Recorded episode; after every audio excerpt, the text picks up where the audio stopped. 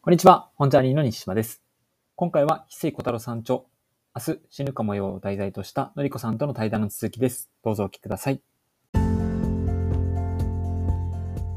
で、なんかその問いの中で、いくつ27個あるんですね。はいはいはい。27の質問があるんですけど、なんかその中で、のりこさんがこう印象に残っているなんか問いとかあれば聞いてみたいなって思ったんですけど。ですね。かそうですね。結構いろいろうん。あるんですけど、ああ、これもしかしたらこの本だけではないかもしれないですけど、うんなんかミラクルクエスチョンっていうのがあってあの朝起きたらあなたの夢が全部叶ってましたってうんはい。じゃあ、どんな風に叶ったって認識しますか？どこが違いますか？今の現実。あの、今までとどこが違いますか？うん。今どんな気分ですかっていう すごく、なんでしょうね、例えば100万円が当たったらみたいな感じと一緒だと思うんですけど、はい。なんか、それで、なんか簡単に自分の欲求って見えるなってすごく、うんあのうん気づかされて、うん。なんかそこにすごく自分が、あの、メモをしているんですよ。なんか、あ、なん、ベッドが広いとか。すごくあの細かい描写で、うん。部屋は、部屋はなぜかすごく広い。窓が大きい。明かりがよく入って、あの、街には、あの、いろんな国の人が歩いてるみたいな。感じで、なんか、ありありとこう、想像ができて、うん。なんか私すごく自分に制限をかけていたなってすごくうん。思うことがあって、日本に住んでると、やっぱりその、すごく強制されていたというか、うん。なんでやっちゃいけないことっていうのがすごく多かったな。あとやっちゃいけないことだけじゃなくて、やらなきゃいけないこととか、うん。うん。そういうのもそなんかすごく多かったなって。思うんですけど、なんかそういうので自分の本当の願いが分からなくなってる。うん。だけど、なんか、実はちゃんと自分の中に本当になんか、まあやってみたいなというか、こうなったら嬉しいなっていうたくさん詰まってて、うん。そういうのをちゃんと自分で認識しておいた方が いいなっていうのをすごく、あの、感じました。うん。いや、いいですね。いや、なんか何がいいなって思ったかというと、結構社会におけるこの幸せ像みたいなものを自分の幸せだとこう捉えてしまうケースもやっぱりあると思うんです。僕も多分それは陥ったりとかしてるところもあると思うんですけど、のりこさんの中で、自分自身の中でそうやってこうあったらいいなって思うものっていうのは、やっぱり丁寧に自分自身で時間を取りながら、誰かから答えが教えてもらえるわけでもなく、じっくりと見つめていくからこそ、なんか納得感のあるっていうか、ただ単に一瞬で終わる幸せじゃない。なんか100万円とかって、まあ、もらえたら嬉しいけど、はいはい本当に欲し望んでることが分かんないじゃないですか。うん。わからないですね、もうはやん。。うん。そういつもなんかそのお金の話をするときに、あの、はい。ホリエモンのあの本のタイトルがすごく思い浮かぶんですけど、うん。うん。あの、お金持ちになりたいのは分かったけど、うん お。金持ちになって君は何がしたいっていう。そうですなねまさしくその通りだと思うんですけど、そうう、んやっぱお金持ちっていうのも他人、他人のイメージでついちゃった自分の願いの可能性がすごく高いなって思いますよね。本当そう思いますねう。ん手にしたときに、まあ、一瞬なんかね、例えば食べれないもの食べれたりとか、旅行に行けたってなってしまうと思うんです、なると思うんですけど、まあ、そこで気づけることもたくさんあるとは思いつつも、本当に望んでいたのかっていうと、多分そこまではなんか持ててなかったりとかするケースの方が多いんじゃないかなと思うので。そうですね。うん。うん、なんかやっぱこう優等生だった、子供時代に優等生な子だった人とかに余計なんかそういう思いが閉じ込められてるんだろうなってうん。すごく思うんですよね。やっぱいい、うんいい子だねって言われて、その、うんそれがいい子、いいことなんだろうっていうのをすごく自分の中で小さい頃から思っていて、うん。で、なんかだんだん自分のなんかうん。いいことが分かんなくなっていくっていうのがまさしく、日本に多いんだろうなってすごく思います、ね。そうですよね。いや、本当なんかルールに従って、まあそれは、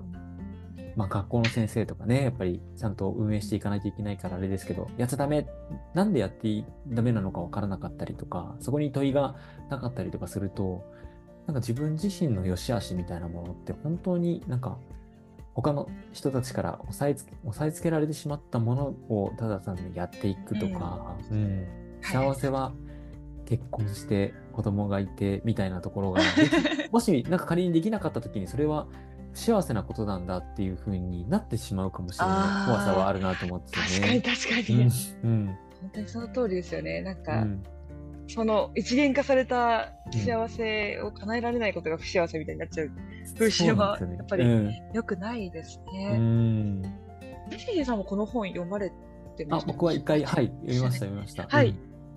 何か印象に残ってることとかありますか？僕は問い問いが結構やっぱり印象に残るなっていうふうに思って、まあ、政権の話はまさにだなっていうふうには思うんですけど。あの今抱えている悩みはたとえ人生最後の日であっても深刻ですかっていう問いかけが僕は結構印象に残っていて。確かになんか今の悩みって多分まあか過去のことも思い出したんですよ。なんか高校の時に、はいはいはい。あの、すごいこのことめちゃくちゃ嫌だなと思って、もう電車で飛び込んで足怪我して、もう逃げ出そうかなって思ったりとかした悩みとかあるんですけど、まあ実際にその悩みってやってしまった後って、もうちっぽけなもんなんだったりとかするんですよね。そうですね。なんかすごく広い長い目線で見たらうん。小さいのになんか目の前で見えちゃってるんですよねそういう時って。あ、そうそうそうなんですよ。だからなんかそういうこと人生最後の日であってもこう深刻ですか？って問われるとあ意外とそうじゃなくなってしまうのかもしれないなというちょっとこう余裕がなんかその問いから生まれていくようななんかところはあったなっていうふうに思うのでその問いかけっていうのは非常になんか僕の中ではなんか印象に残ってますね。うん。確かになんか今の話聞くとうん。なんかこれって結構今を生きろみたいな感じにも感じますけどこのうん。本って、うん。なんかそういうなんでしょうね人生最後の日みたいなそういう長いスケールとうんこう短いスケールこう両方合わせてこうなんかうまくこう乗り切っていこうっていう感じもありますね、それは。そうですね。確かに。確かにうん。今だけ考えちゃったら今のね問題だとちょっとうわーってなりますけど、うん。あの人生最後でもさか本当にそれは問題なのかって言われたらあうん。違うなって思えるってことはそれはなんかすごい目の前のことだけじゃなくて長く人生を見てますよね。うん。いや、本当そう面白いですね。だから、今本当にあなたがこう、過ごしているその人生っていうのは、本当に望んでいるものだったりとかするのかとか、誰かからそれが、なんか人生においてすごい重要なことだというふうになんか思わされてませんか？みたいな問いかけにもなんかなってる気がしましたね。うん。そうですねなんかやっぱ気づこう本を読んでて気づかないと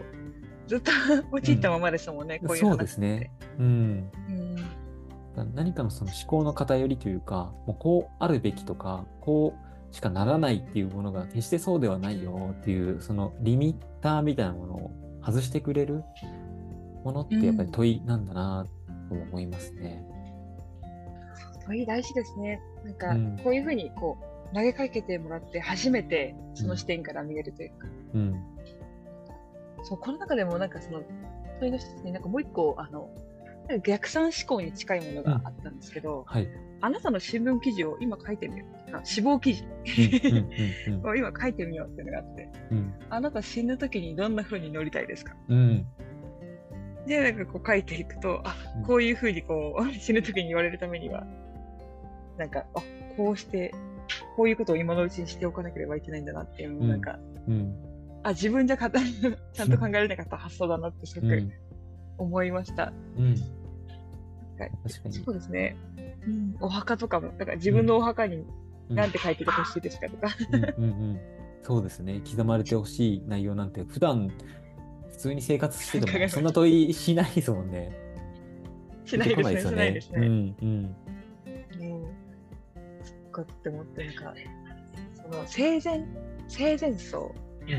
っていうのがこの話の中に出てくるんですけど、あの死んでからお葬式してもみんなにちゃんと言えないから、うん。こう死ぬ前にうん。あのお葬式してうん。あのみんなにメッセージを伝えてみんなからもメッセージをもらおうっていうのがあるんですうん。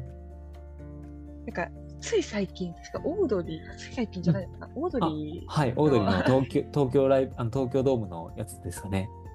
あ、そうですかね。あはいはいはい。あれ若林さん。のやつ、ありましたよね、生前葬のやつが。そしたら案外春日がとても真剣に、うん、あのそうそうそうそうそう、うん、あの思いを伝えるっていうのがあって、うん、なんかそうやってそこを考え案外なんでしょうね。死ぬことってリアルに考えられるんだなって、うんうん、思いましたそのニュースを見て、あ、うん、若林もやってたんだって 春日さんが普段はあんまりなんだろうめちゃくちゃ頑張ったりとかしなかったりとかするんですけどなんかその時には本当になんかいろんな脚脚本とかなんかそういったものに対しても自分の意見を言ったりとかしてすげえなって思う気づきがあったみたいな話とかをライブ中もしてたりとかしていてなんかすごいなって、うん。あんだけ人がすごいですね。ねめちゃくちゃ18万人ぐらい多分ね、その、あ、そうなんですか。うん。多分なんかオードリーってそんそコアなファンはいるのは知ってるんですけど、そこまで全国的にこんななんか映画館とかでもみんな見に行ってとか、ドーム集まったりとかするんだと思ったりとかしたのと同時に、今のなんかその生前葬じゃないけど、こういうふうな決断をして、なんかああいう一芸人、一コンビでもあれだけできるんだっていうところに、聞かれた人もいるんじゃないかなって思ったりとかもしましたね。確かに、しかもそれを、やっぱり、じゃあ実際に本当に死ぬ後に、死んだ後に、うん、そういう葬式やったのと、うん、今あの、死ぬ前にやったのではまた違いますよね。うん、全然違うものだと思います。うん。もしあの本当に亡くなった後にお葬式をやった時は、もうは確かにもう本当にそそれっきりの、うん、あ実際にこれだけ慕われていて、うん、こんなにファンが実はコアなファンだけどと思ってなくてこんなにいて、うん、であこんな思いを持って春日さんをやってたんですっていうのと、あれ？こんなに自分には人望があってこんなにファンがいて、相方もこんなふうに思ってたんだって、あの死ぬ前に気づけるのって幸せなことですね。めっちゃ幸せなことですよね。後悔ないですよね。ああんだけ、うん、大きなことを決断して、多分いや、きっと無理だって言っている人たちも絶対いたと思うんですよね。うん。うんどうせどどうでやっても、ね、そうそう、お笑い芸人で、多分あんな、もう多分空席も結構あるだろうし、とかってね、なんか多分、うん、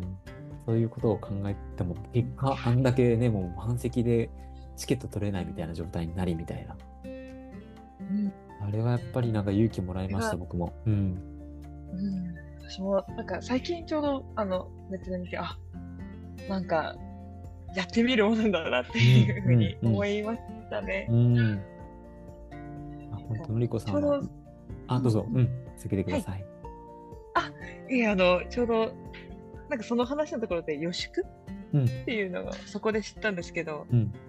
あの花見とかも予祝だって咲く前、うん、あの春の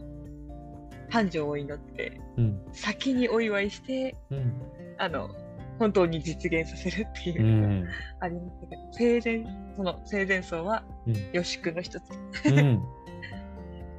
いいですね、はい、本当、うん、確かになんかそういう風な形で生きていけると、なんかいろんなものに対して、うん、後悔しないなんか形にはなりそうだなって。多分、生前の層って、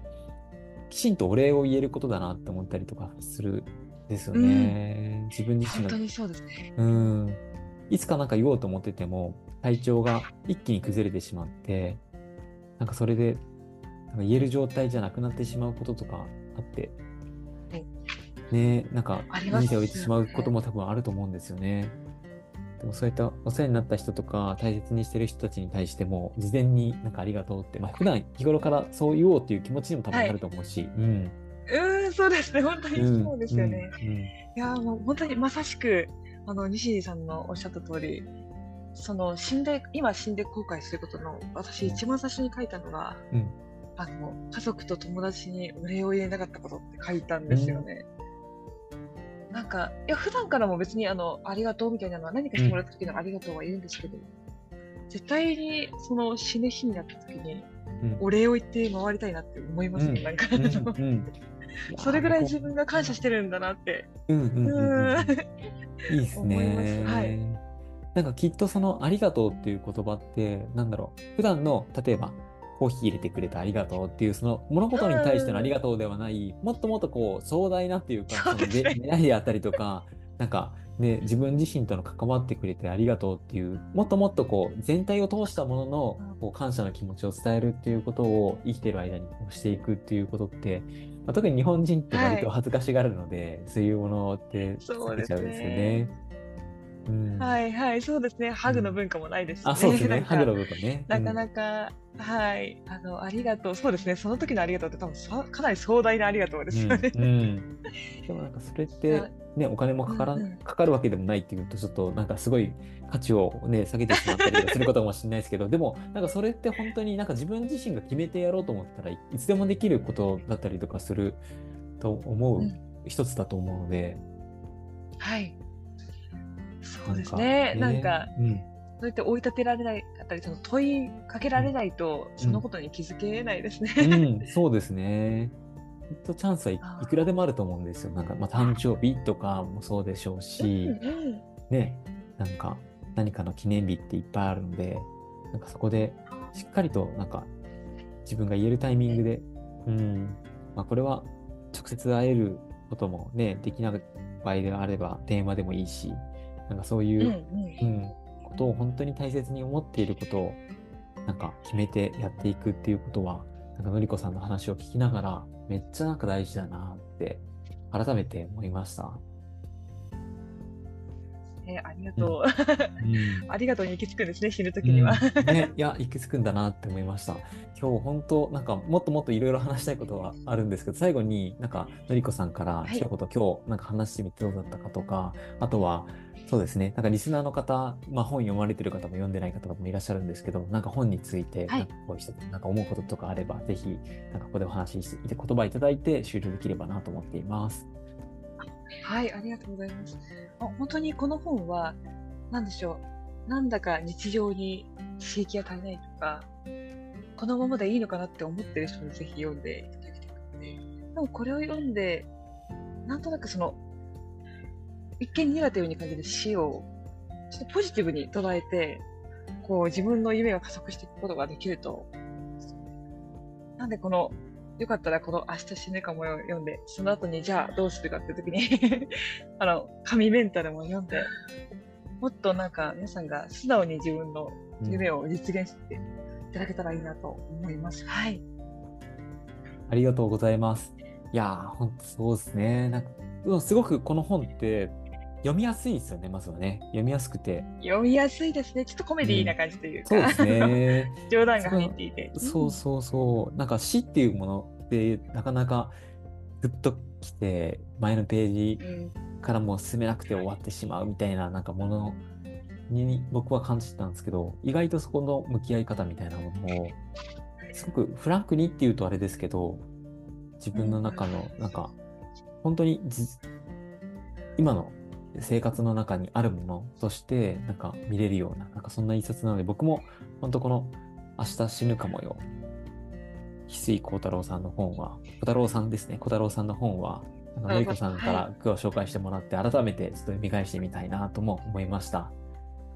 はい。ということで、今日は本当あのいろいろとなんかいろんななんか実実体験とかのこう話も含めなんかいろいろこう聞けてよかったなと思ってます。またぜひなんかどっかのタイミングで別の本とかでもこういった形で話していけると嬉しいなと思ってます。またお誘いさせてください。ありがとうございました。ありがとうございました。